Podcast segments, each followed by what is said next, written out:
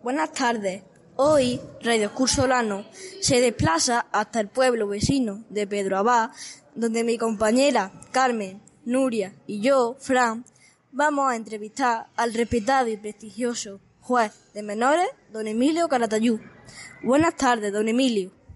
¿Cuál cree usted que es el valor o los valores universales que deben impregnar todo el proceso educativo de un niño, ya sea en el colegio o en su casa? Pues mira, yo creo que los principios educativos primero están en la familia. Los padres son los que tienen la obligación de educar a sus hijos. Y desde luego los centros escolares lo que transmiten son conocimientos y un complemento de la educación de los padres. Por eso es fundamental que los padres apoyen a los maestros. Y un, un trabajo en equipo, pero la educación, los padres y la formación académica y complemento de la educación, el, el colegio. ¿Y los valores? Pues hombre, vosotros estáis en un centro concertado, en un centro religioso. Nosotros somos de la pública. ¿Sois, ¿No sois concertados? No, somos de Montoro. De- ah, soy de Montoro. Sí, de la pública. Pues mira, estamos en un colegio concertado, pues cada uno sus valores. Y aquí son valores religiosos que no pasa nada. Los valores públicos, pues ya la formación que quieran daros vuestros padres. Para eso está la libertad de los centros. ¿Cree que los maestros o las familias se equivocan en algo en la relación familia-escuela? Sí, claro que se equivocan mucho. Primero los que se equivocan son los políticos. Y segundo los padres, que se han convertido en amigos de los niños. Y los maestros también se han convertido en colegas de los alumnos. Y los políticos que permiten que los padres sean los colegas de los hijos y los maestros los colegas de los alumnos. Y los padres son sus padres. No es tu amigo tu padre ni tu madre. Es tu padre y tu madre. Y el maestro es tu maestro. Y lo que diga tu maestro lo que digan tus padres tiene que ir a misa o a donde quiera, pero que tiene que hacer. Entonces se equivocan en el que todos nos han hecho todos iguales y no somos todos iguales. Y si, y si somos todos iguales, uno es más igual que otro. Y tu padre y tu madre es más igual que tú porque es tu padre y tu madre. Y tu maestro es más igual que tú porque es tu maestro. Con la experiencia que usted tiene, ¿qué consejo le daría a nuestros padres y madres en nuestra educación como hijos y a los maestros? Que sean padres, con cariño, con respeto, que tengan autoridad, que sepan decir que no y que os quieran mucho, pero sobre todo que tengan mucho sentido común. Y que apoyen a los maestros. Y a los maestros que son sus ma- que son vuestros maestros y que no son vuestros colegas. Y que os aprieten, que hay que estudiar, que no pasa nada. Que está muy mal eso de aprobar por ley. ¿Sabes? Pero la culpa no la tienen los maestros, la tienen los políticos. Que ya se puede aprobar suspendiendo. Y entonces eso a mí no me gusta. Hay que estudiar. Como hay que obedecer a los padres, respetarlo, pues en la escuela hay que estudiar y ser buen compañero y buen amigo. ¿Cuál cree usted que es, el, que es la principal causa de que algunos alumnos tuerzan su camino escolar y vital? ¿Qué perfil suelen presentar este tipo de jóvenes? Pues mira, en primer lugar la hipocresía social que hay, que los padres, aquí en Andalucía se vive mucho del cuento, y hay padres que permiten que sus hijos no vayan a la escuela. Si yo fuese político, a esos padres que permiten que sus niños no vayan a la escuela, yo les quito la ayuda, el PER, el PAR y la ayuda familiar. Los niños tienen que estar en la escuela y obligar a los padres a que los niños vayan a la escuela. Después, la escuela, pues tiene que exigir que los niños estudien. Entonces falla mucho, falla todo el sistema, un poquito. Y ese es el problema que tenemos. A mí la sentencia que más me duele poner, y que la pongo al año 25 o 30 veces, son chavales de 16, 17 años que los tengo que condenar a aprender a leer. Y 250 los tengo que condenar a sacarse la enseñanza obligatoria. ¿Por qué? Porque dej- dejan la escuela enseguida. O porque aprueban por ley. Y yo era muy mal estudiante, ¿eh? Que yo he sido muy mal estudiante, muy malo, más que mucho peor que el peor vuestro. Y a mí me mandaron en mi época a Campillo por suspender ocho de nueve asignaturas que tengo. Fíjate. ¿A qué edad cree que los niños o los jóvenes deben empezar a utilizar el móvil? Ah, cuando se lo puedan comprar. ¿Sabes? Cuando tú te lo puedas pagar con tu dinero. Y si no, como, como mínimo, como mínimo 14 años. Porque es la edad en la que ya puedo yo juzgar a los menores que cometen delitos. Pero por debajo de 14, ni móvil ni nada. Usted ha dictado sentencias ejemplares que han generado admiración social. A algunos chavales le ha llegado demasiado tarde para poder reconducirlos. Sí, algunos han llegado demasiado tarde.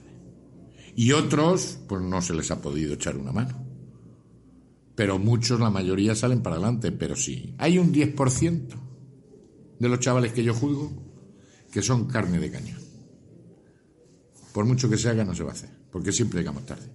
Porque depende de quiénes son sus familias, su entorno, su genética. Esos van a terminar en prisión.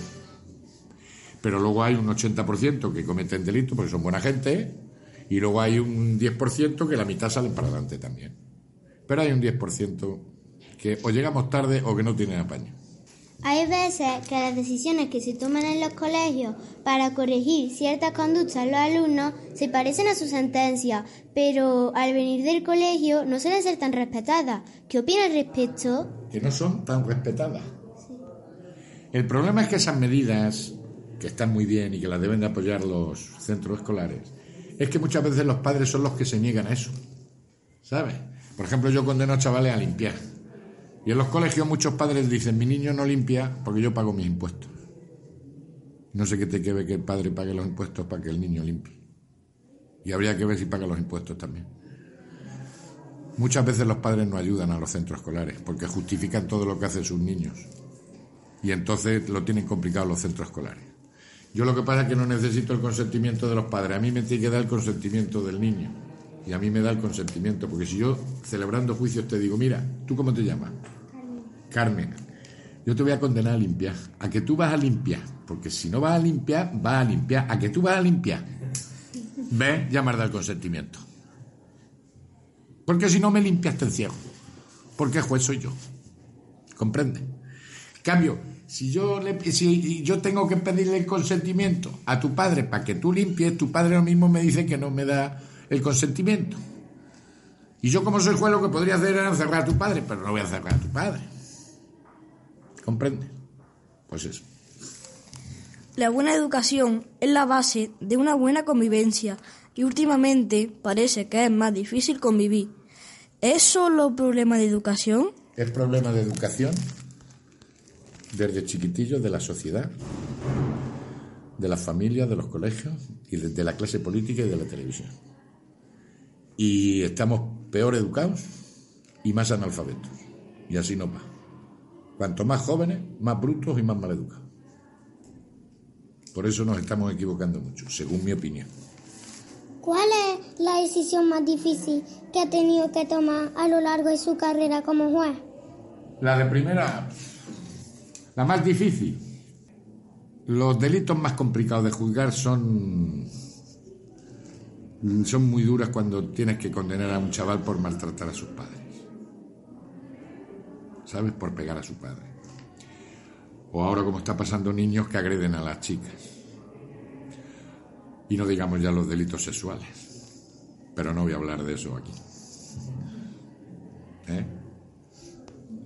Para despedirnos, ¿le gustaría dedicar unas palabras al alumnado y la comunidad escolar de nuestro cole? Hombre, primero daros las gracias por esta entrevista. Segundo, que seáis buenos hijos, que obedezcáis a vuestros padres, que los respetéis, que los queráis y que los queráis mucho. Y a los maestros igual, y que estudiéis mucho. Que aunque se apruebe por ley, eso es una equivocación, que hay que estudiar. Porque también la sentencia que más me duele es chavales como vosotros, como os he dicho antes, con 16 años, tenerlos que condenar a aprender a leer. Y eso es muy triste en un país, en una comunidad que la enseñanza es obligatoria hasta los 16 años. Así es que, sé una buena hija, obedece a tu padre, respétalo a tu padre y a tu madre, echa una mano en casa, sé buenas amigas con tus amigas, al maestro lo mismo, con tus compañeros. Si ves que alguien se está pasando con un compañero, díselo al maestro, no tapes y estudia, y estudia mucho. Muchísimas gracias por dedicarnos su tiempo y atendernos tan amablemente. Le deseamos que sea muy feliz. Pues muchas gracias. Yo te digo que soy muy feliz, he sido un privilegiado en mi vida. Y yo tengo dos niños y acabo de ser abuelo. Y yo siempre digo que si a mí la vida me da oportunidades todos los días, ¿cómo no se las voy a dar yo a los chavales? El que cometan un delito no quiere decir que sean delincuentes. Luego todos merecemos una, dos y tres oportunidades. Hay que aprovecharlas, pero todos nos equivocamos y no pasa nada. Muchas gracias a vosotros.